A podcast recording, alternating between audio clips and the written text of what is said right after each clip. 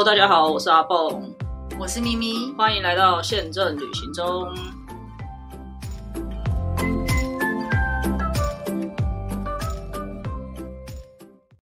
大家好，我是阿蹦，我是咪咪，又到了一周录音一次的时间，我忘了。哦，有个你忘了要讲，你忘了要讲什么题目？今天没有准备开场白，就没有办法讲的很顺畅啊。有个听众呢，告诉我们，也不是告诉我们啦，他就敲碗，希望我们可以聊聊这个话题。对，是我们的一个朋友，然后他就在群组里就有提到这件事情。那我不知道大家有没有在关注这个，不过这个改变其实改变蛮大的。但是因为我以前服务的日系航空一直都是这个条件，然后后来还改相反，然后又改回去，所以这个是一个算是改来改去很经常发生的事情嘛。好，我先讲为什么我后来发现这件事情的影响蛮大的。其实我以前从来没有注意过这个东西，嗯，但最近我有个学姐，她要出差去新加坡，嗯，那我我不知道为什么她的新加坡朋友们可能。可能新加坡东西很贵吧，所以他很多东西都要从台湾帮他们买去，什么隐形眼镜啊，然后 各种，所以学姐就变很累，是不是？因为他现在要买票嘛，他他是十一月要去，所以他现在在研究机票要怎么买，然后他就发现为什么大家都是现件，因为。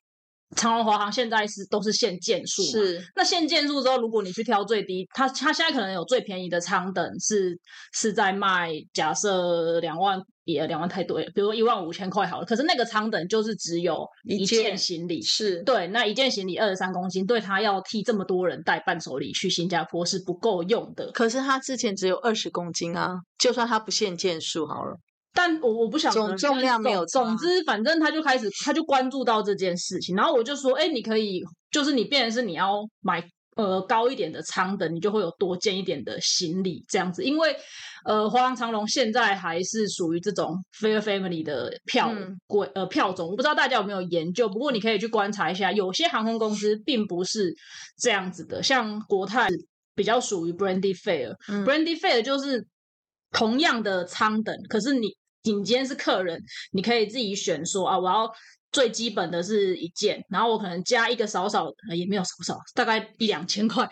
就加一个钱，你就可以有两件，然后再加一个钱，你会有三件。当然，除了行李以外，你会有其他的东西也会被升级啊，比如说你的改票费没有这么贵，或者是你的退票手续费没有这么高等等之类的。但是像华航、长龙，它不是这样子的。概念，华航长荣就是它可能有某三个特别便宜的舱等，它就是一件行李。那如果你要两件行李以上的客人，当然你可以用加购的，可是加购也是一样，但加购的价格可能不一定比较划算。我不懂，就是你要去查，你要我不知道它的价差，但大家可能要去查一下，因为加一件好像都要我我九十几还一百美金的样子。对，然后呢，如果你不够的话。呃，或者应该说，如果你要多建一点行李的话，你可能就要直接跳到跳三个舱等以上，再去买那个比较贵的舱等，你才能够享有两件行李的这个方式。对，然后目前台湾呃 LCC 不谈的话，传统航空公司呃，如果你要说它计重不计件的话，目前就只剩下新宇，可是新宇也即将在应该是十月之后，你在。开你才开票的话，它也要改成计件制，而而不是计重制了。对，那计重制还有另外一个对他们来讲的优点。对你刚刚有提到说，那他之前是计重制，他也是只有二十公斤。对啊，对，可是他有另外一个优点是，他不会管你的件数。对啊，所以看件数对他们来说可能蛮重要的。他可能有很多东西是那种可能是很轻的东西嘛，但是他行李箱他可能就塞不下，或者是他不想要。带这么大的行李箱，他可以用其他方式带去，所以他就，因为他最近刚好要去要去出差，然后在研究这个他的行李的这个过程，所以我就也做了这方面的研究，才知道啊，原来这件事情是真的对人家会有影响的。对，那不知道刚刚。简单的解释了一下，就是航空公司的舱等的规定，大家有没有理解？如果不理解的话，可以上网找一下，就是比如说，你就查一下，比如说华航票规或者谁家的票规，就会有很多人帮你整理出来，它是怎么什么样子的。其实你直接查那个行李就有了。因为我直接查行李，它就会有写说什么样的定位舱等是适用一件的，然后什么是两件这样子。对对嗯对，所以这个部分可以给大家参考。那呃，为什么件数这件事情大家会这么反应这么的大？我觉得如果今天是去你是要去买东西的地点，比如说像是日本还是什么的话，可能就真的会蛮有影响的。我觉得是看人。其实对我来说，我我觉得对我来说这是一个优优势，就是假设呃是一样票价下，然后我刚好又是买到可以两件行李的那个舱的，我就多了二十三公斤可以带回来，因为。当然会有一些人买什么大型的电视啊，或或者是嗯大的东西，可是呢，呃，大部分人去买的都没那么大，都是一些什么药啊什么的东西，你就可以多带二十三公斤的伴手礼或药或食物这这些东西，而且也不是你大家想象说我多大都可以，它还是有长宽高的限制啊。就算它哦是计重制，对，而且就是以往的呃。哦，那时候因为我们有在群组里面有热烈的讨论嘛，然后有人就说我还是喜欢 LCC 这样子啊，然后我可以爱买多少就多少，爱几件就几件，也不是，因为它因为像虎航的话，它最多只能买四十公斤，而且它也有说它单件不能超过三十公斤，大家都去 ignore 了这个，呃，三十二，这但这个是它是三十，三十二是酷航，我刚刚才查了，三十或三十二，应该是传统航空公司也会有这个规定。对，这个不是，所以也不是你想的的。说，呃，好像我我四十公斤我就可以一件很重四十公斤，也不是，所以其实我觉得是看人啦，所以就是会分成两派，我们才会想说，哎，那今天来讨论一下，你是哪一派？你是支持哪一派的人？呃，我个人如果因为我一开始在想这件事情的时候，我会觉得好像没有什么影响，然后就看大家很热烈的在群组里面讨论之后，就想到件数这件事情。那我就是属于那种出国会乱买东西、买很多东西的人，然后我又很不信邪的。不一定会带很大的行李箱，哦，对，所以像我上一次，我有一次是去胡志明的时候，然后到了当地才发现，之前我们好像也有提过，它会有很多那种工厂流通出来的衣服。衣服，对，然后就发现真的太便宜了，真的是买回来然后拿去卖给朋友或者是送给朋友当礼物都很划算那一种。结果我我在那边那个市场，我光那个衣服我可能就买了可以装成一箱。那我根本不可能把那一箱塞进我的行李箱、啊，你就是那种不信邪的人，因为以前你我们一起去名古屋看那个 合掌合掌村的时候，你也是说我什么都不会买，结果你是不是买了两双球鞋？对，然后然后球鞋是不是盒子又很大？对对对，你是盒子你盒子丢掉了吗？对一定我只是记得两双球鞋啊，还不要讲别的事情，因为球鞋是一个很比较大。比较难装、比较大的，嗯就算你盒子丢掉，它也是比较占空间的一个一一项商品。所以通常不带东西的人，其实最后都会买最多。对，就是我会有一点不信邪。然后我去韩国那一次，我也已经带到最大的行李箱，那已经是我最大的行李箱了，二十九吧，二八二九，已经是嗯我最大的行李箱了。可是因为像我们去韩国，呃，我不知道大家有没有这方面的。经验还是有没有听过去韩国可以买这些东西？像我去韩国，我每次去都会买棉被，嗯，对，那韩国的卖棉被的商家已经算是非常专业的了，他他们会帮你吸成这真全空真空，嗯对，然后扁扁的一个像公事包这样，就你拿拎着就可以走。可是我又不是只买一件，因为我有时候就会帮家人带，或者是帮朋友带。那你可以把那几件再装在一个纸箱里啊。你不是就两件？我现在在讲件数字啊，因为显然从你的对谈中，你比较想要公斤制嘛。对啊，我比较想要公斤制嘛。对所以像像我买棉被是一个，然后另外一个我们还会买很多咖啡，嗯，对，就是我们去都会买，真的会买蛮多东西。然后像上一次的经验，就是我们买的东西又另外装成一箱了，对啊，就啊，变成两件不是刚刚好吗？是有控制的情况底下。如果我今天没有控制，又买了更多的可，是如果你这样的话，其实棉被也不轻吧？它吸完真空蛮轻的啦，它嗯吸完不太会有，就是那个重量是还好。对，就是我我觉得件数比较有限制，对我来说，我比较容易安排我的行李，这是我自己的我感个人是不管怎样，我就是一定是带行李箱。好，嗯，就就是也不会，就算什么三天两夜，我也不会拿包包或两天一夜。你知道，我们出国永远我都是带行李箱。第一个就是可能好拖，第二个我我就想说，万一万一我有买东西的话比较好装，我就不喜欢手拿了很多件，很很麻烦，嗯，所以我一定是会带行李箱把它整理好。所以对我来说，两件对我来说是多了一件二十三公斤，然后我又可以多多买一些东西。然后这句话说话，以前其实我服务的那个日系航空公司最早的时候他们就是两件，一件二十三。嗯，嗯，在二零一几年的时候，一五的一前面的一几哦，所以很久了，或是二零零几的时候，然后后来。我记得那时候就是有一个我们的高级会员，就是他一达成很多次的那种高级会员，然后有一天突然改成一呃公斤制，他简直不能接受，因为他是跑单帮的，他就是带货去日本卖的，所以他两件他会都打包好，所以他两件可以四十六嘛，对不对？加起来的话，哦，但是他如果一件就只有二十，然后后来我们因呃那时候就是两家日系的会比来比去，就像台湾的长荣和华航之前会比来比去一样，然后后来两家都变成公斤制之后，两家又同时都改回件数制，就是两家都是二十三公斤，然后两件。他竟然在机场对着我们的地勤员工说：“我出头天了。”然后他都带一些什么香菜啊，然后什么什么玩呐、因为他好像听说他是去卖到那边的中华街，哦，他是卖台湾的东西去食材国外的过去对哦，一一一年有五十二个星期，他可能超过五十二趟去日本，然后他全家哦，全家都至少是银卡级会员，呃，铜卡或银卡级会员。他的全家是什么？坐轮椅的爸妈，还有十岁的小孩哇这种的，因为他可能就是挂人头，他其实已经嗯带很久了，所以他到了机场之后，呃。到机场前面他你都可以自己安排嘛，到然后机场就算行动不便，也有人帮你拖行李进去嘛。反正你你托运行李，只要在 check in 的时候拖好就好。一出来的时候，那边的人就会到机场都去处理好。哇哦，对，所以他这个一流程已经跑很多趟，他只只缺人头，你知道吗？每次去都是大家一起去，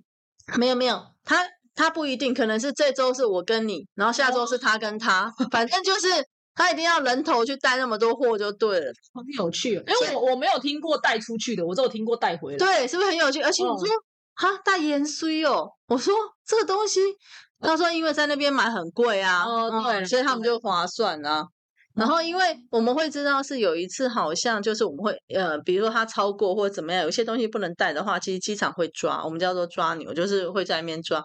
然后有一次好像被机场的同仁抓，他就直接把那那一个不要了。然后同仁就说就有水跑出来，可能它本来是冰冻的，然后你嗯慢慢会退冰的状况这样子。因为其实你在台湾买这些也没有多少钱吧？对啊，对，那总比你要付其他的费用来着高。是没对错但我只是很好奇，那种肉类不是不能进去的吗？就是怎么偷跟对对对可是呃，对，关于嗯有时候进去哪边能不什么东西能不能进去这件事情，其实大家可以去查一下当地的法规，因为每个国家好像不太一样。嗯当然。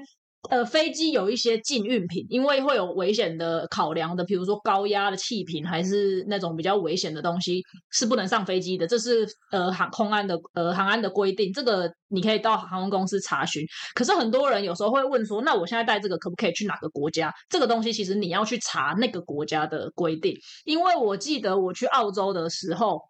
当地的朋友就说：“你可不可以帮我带什么什么什么？”然后我就很紧张的问他说肉类也不行。我就很紧张的问他说：“这些东西带了不会怎么样嘛？”然后他他回答的就是说：“哎，这里什么都没有，所以你带来他他们不太会查你还是才怪，连蛋黄含有蛋黄制品好像都不能带。我 我不晓得，但他是这样子讲的啦。反正我那时候帮他带的东西是没有什么问题。然后像我之前在柬埔寨的时候，我们回柬埔寨也都会带很多东西啊。柬埔寨也是柬埔寨应该没有在比较少吧也是没有在。可是你知道澳洲为什么我特别记得？因为以前不知道是 Discovery 还是就是那种国外的频道，他有拍过，就是以机场为主题，他们在机场常常抓的一些东西。哦，然后在澳洲有很多被抓的，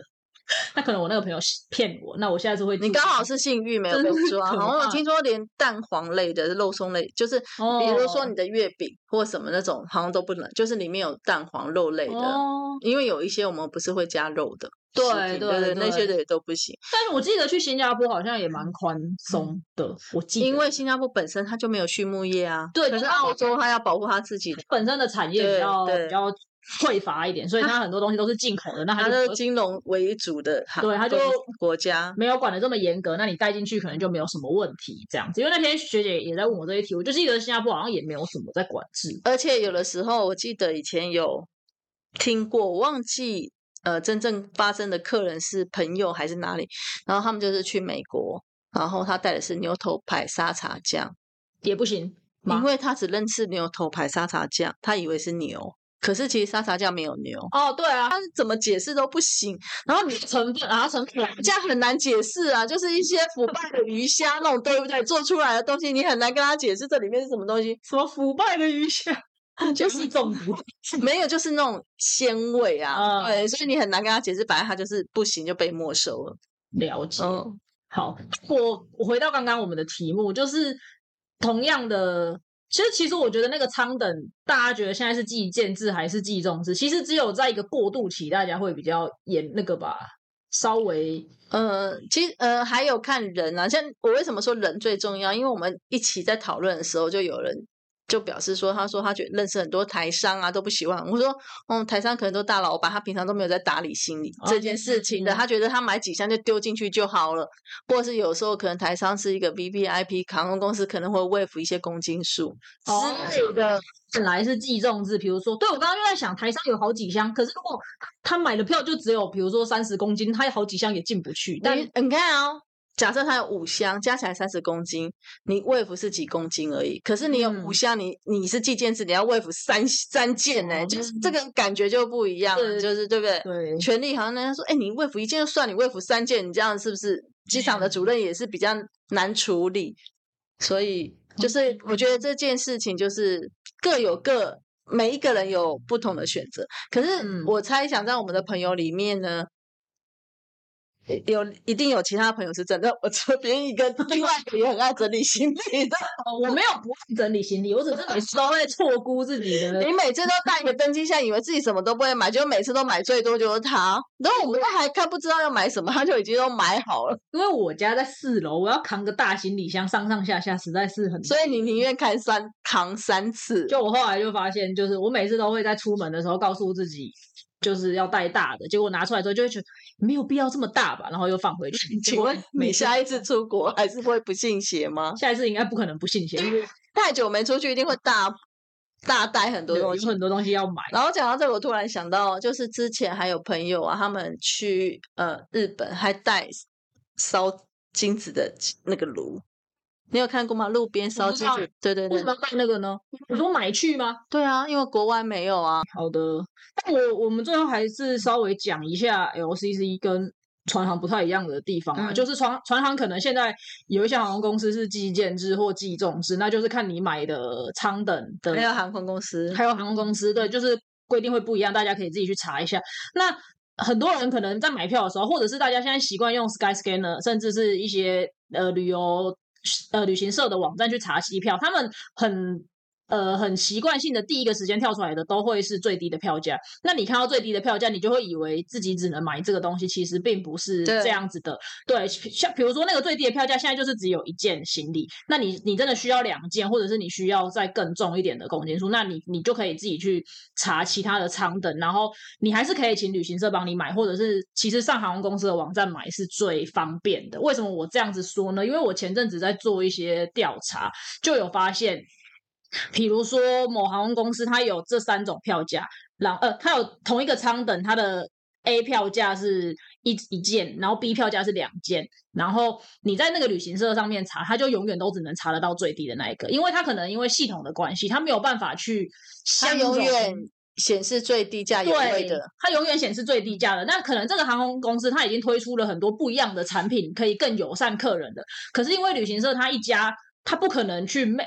不可能去呃算符合满足嗯每一家航空公司的产品，因为。全他卖这么多航空公司，那每一家航空公司有自己的一种产品，它不可能完全去的去符合它的一个的情况，所以会变成你在那家旅行社，你永远都只能买得到最低的票价。那如果你只有这个需求，当然没有问题，你永远都是追求最低价，那当然 OK。可是有些时候，你可能很想要搭这个航空公司，或者是你在做比较的过程当中，你可能就遗漏掉了，哎，其实它。的两件并没有比较贵，只是航只是旅行社它没有秀出来，所以还是会很推荐大家都可以上航空公司自己的官网去看一下，才会有最好的选择跟最好的优惠。或者是你懒得查，你就是找专人服务。旅行社有很多专客服的专员呐、对可以帮你服务啊。其实我刚刚讲的只是他在旅行社的网站上面对不能买，并不代表那一间旅行社不能卖你，你还是可以打客服进去给旅行社跟他说，哎，我想要这家航空公司的，但是我要两件行李，你可不可以帮我查一下它的票价是什么样子？其实还是他还是可以卖给你的，只是他的网站在设置上面他没有让它显现出来，这个嗯部分我们要跟大家做一个说明。还有，我觉得你可以比较说，你买一件的行李的票价跟买两件行李的票价的差额，跟你买一件行李再多买一件行李的票价，你就要自己去比较。没错你要做功课。如果你要省钱的话，对，就是我们刚刚有提到的是，这个舱等它可能只限一件，但是其实航空公司会推出一个叫做预购行李。嗯对，像长龙跟华航都，呃，其实每一家都有啦。对那他们预购的基准还是用件数，如果它是计件的，它就是用件数来做预购；如果它是计重的，它它就是用，比如说每五公斤或每对十公斤让你去买。那你提前买一定是比你在现场，在现场我们之前有提过，就是你在现场都叫做超重费。那如果你事先预购的话，它会有一个折数，就是会比较便宜一点。那咪姐刚刚有提到，你可以去稍微算一下，说，哎，我买那个最低票价，可是我加一件行李，跟我直接去买两件行李的票价，哪一个比较划算？这些都是可以提供给大家做一个参考的。对，那回头讲到 LCC，LCC 就比较单纯，目前我应该没有听过 LCC 是基建制的。没有啊，因为它就是 它主它要它都不含行李，对它它还要寄什么？含行有啊，有一些产品还是有含行李，它都是不含行李的。然后它的行李就叫做 ancillary，就是它希望你去加购它的附加服务。对，那其实虎航在我们那个年代，我们曾经有提出要卖到八十，有真一百，不是只有提出真的有真的有实施过八十八十，对，但其实呃，后来造成了一些大家的讨论，就是其实每一架飞机它能装载的重量也是有限的，嗯就是飞机要飞上天，它有它的，比如说最大起飞重量或最大落地重量等等的，这些重量是要被控制住的。那嗯那个时候开卖的时候，可能造成了一波抢购，大家去日本全部都是买八十公斤回来。就是造成了一些非安的疑虑，所以公司后来就有考虑到这方面的一些困扰。因为如果我们卖了，结果你的行李回不来，我反而要帮你后送什么的，其实麻烦。对航空公司是比较麻烦的成本，对旅客来讲，他也会觉得很麻烦。为什么我的行李不能跟我一起回来？对，对，就对双方都会有一些算是影响，所以后来就把这个部分给拿掉了。那现在最多就是只有到四十40公斤的。嗯但是呢，在这边我还有另外一件事情想要跟大家介绍，这个我没有每一家都去查过，但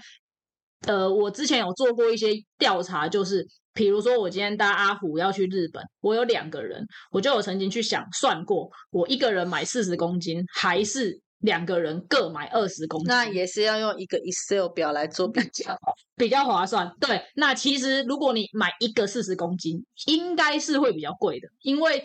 呃，它的那个费率并不是一个乘以二的概念。我记得以库航来讲跟虎航来讲，应该都是比较贵的。那呃，库航跟虎航的最低的 standard 应该都是十五公斤起跳，所以建议大家，虎航现在的话，四十公斤是两千，对啊，二十公斤是八百，对啊，所以两个二十公斤比较划算。没错，所以这些东西呃可以提供给大家做参考，因为呃 LCC 至少目前为止，我我所知道的，在做呃你在做 check in 行李的时候，他们都是可以帮你合并做计算的，并没有这么严格的说，哎，你只买二十公斤挂在你名下，你送上来的就只能二十公斤。据我所知，他们都是可以做合并计算的。对，不过我还是会尽量。凑一凑，比如说两三件凑一凑啊，二十公斤我就自己去 check in 这样子，嗯以免造成人家的困扰，或者是在那边吵来吵去，我也觉得很烦。总而言之，就是如果你搭的是 LCC，然后你要买的行李公斤数很多的话，你可以去做一些分配，分配的计算所。以为什么 LCC 要卖磅秤呢？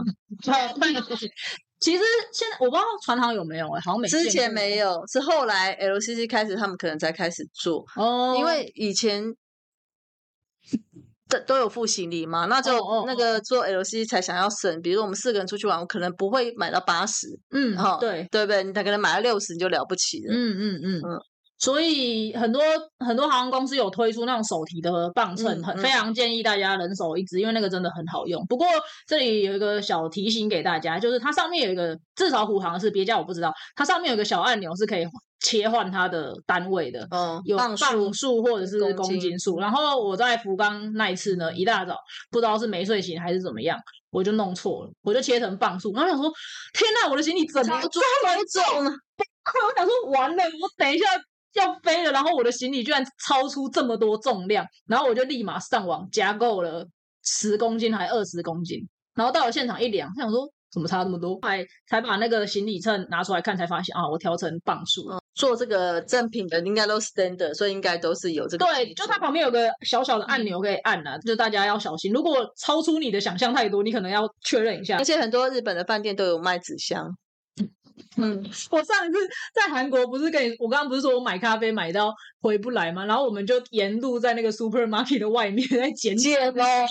你不要把人家赚钱的东西拿走好不好？不是，我想说，为什么不能像 Costco 一样，不是会有一区专门放可是它也不是可以 pack 的纸箱，它都是一半的啊，Costco 的是一半的。哦，对了，反正我们嗯就在那个大、大型的那个韩国的超市的外面，就到处在找纸箱，然后问他们可不可以给我们这样，然后还要去买胶带自己来粘，因为我也有在日本饭店买过纸箱，然后因为是在饭店里面，所以就有胶带，什么都可以捆的好好的。不过最近那个叫什么？最近团网购，对不起，那个叫什么？就是反正就是海外的这种团购好像很盛行。然后前阵子我就有研究了一下，从外从海外寄东西回来这个部分，所以你也可以研究一下。你你就是比如说你去韩国，然后。买买买买，真的买了很多，买了一整箱，然后真的超出很多，你直接从那边把东西寄回来，跟你再去多买一件行李，哪一个比较划算？我觉得这个也可以。还有，我觉得那个咖啡粉你也可以在台湾看一下，因为有很多就是平行输入的，其实进来很便宜。哦，我们应该是有比过的啦，因为我们嗯很常买，就是孔刘的那个卡努那个牌子。对啊，有啦，我们都有比，但最近真的没办法去，所以我们也是在台湾买了很多。没错，反正就是推荐给大家，可以做一些参考啊。最后一个是刚刚想到的，有人会可能会比较呃在意的是，那我去程跟回程是不是一定要买一样的？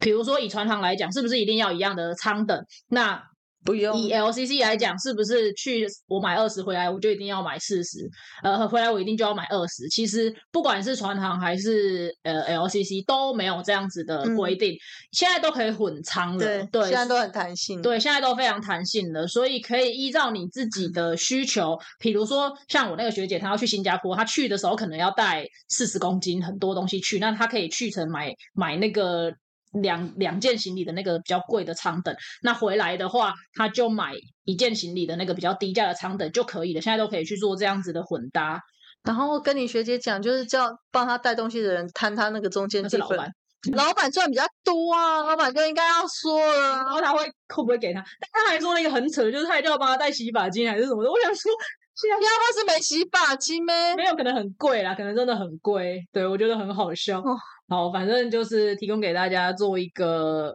参考。那今天就简短的跟大家介绍一下计重制跟计件制。那这种东西没有谁对谁错啦，反正就是看你个人的需求。对，对啊，我想到一点了，为什么航空公司现在都要慢慢的改回去？你觉得有可能是为了要跟 LCC 做出区别，应该不是吧？不是吗？那我实在是也不知道什么理由。我呃，也许我不知道是不是为了延伸呐、因为其实美国一直都是计件制。哦，我记得我忘了是长隆还是谁要改的时候，他的公告其实写的是为了要跟联盟 align。对啊，你看他为了没看过，可我想的是这样。好，这就可以再补充一点点，就是大家知道，比如说像华航，它是在天河 Sky 嗯 Team 嘛，然后像长隆，它是在 Star Alliance。对，就是那个星空联盟，所以他们会有很多那种 interline 或者是 co-share 的票是跟他联盟里面的成员。那如果比如说长隆他自己是计重制，结果他跟他合作的那些航空公司都是计件制的话，那其实对旅客也是一种但是困扰吗？我觉得他可能他的呃，因为其实欧洲是计重，美洲才是计件，所以我觉得他可能会依赖美洲的比较多。但而且因为我以前有在那边上班过嘛，从东南亚到美国的人，就是有嗯延到美国的人，其实是蛮多的。可是所以我觉得这一块你要 balance，就是全部寄件，可能比较不会搞混吧，也许是这样啊。哦，好，对他们的比重来说，美国现在是多很多的。以前光以前光洛杉矶也是什么 daily two 到三，然后那个旧金山也是啊，然后还有东岸那么多点。嗯，好，所以有很大的一个原因是，可能联盟里面的成员大部分是这样子的一个情况。那国际航空公司为了要跟他们一样，就避免可能，其实对航空公司来讲也会很。很困扰吧，就是他们各场站的，他们可能彼此不管是在拆账或者是在做产品的组装的时候，可能也会有点复杂。那对旅客来讲也比较容易理解之类的，所以就做了这样子的调整。对，那新宇目前是没有联盟，所以我不知道他有没有觉得没有啊，就是跟风，大家都是这样。长龙一来，黄也来，然后黄这个黄都来了，新宇怎么怎么不来？就是这样啊。嗯，就日本也是一样嘛。那两家也是会互相都是这样，好好好，那就是希望大家去选择自己所需要的产品就好了。对，那今天的台语小教室呢，也跟重量有关吗？跟重量没关，但跟这些航空公司的作为有关，叫做欢 K 欢斗，欢 K 欢斗我不知道，欢 K 欢斗就是指说，呃。做事情就那改来改去啊，没有一个主见呐。对，朝令夕改，有点类似，有点类似。对对，欢踢欢斗，就说你哪里这两块欢踢欢斗，就是早你刚刚才讲要怎么样，怎么现在又要怎么样那种感觉。嗯，对，好，那就今天的节目到这边，谢谢大家，拜拜，拜拜。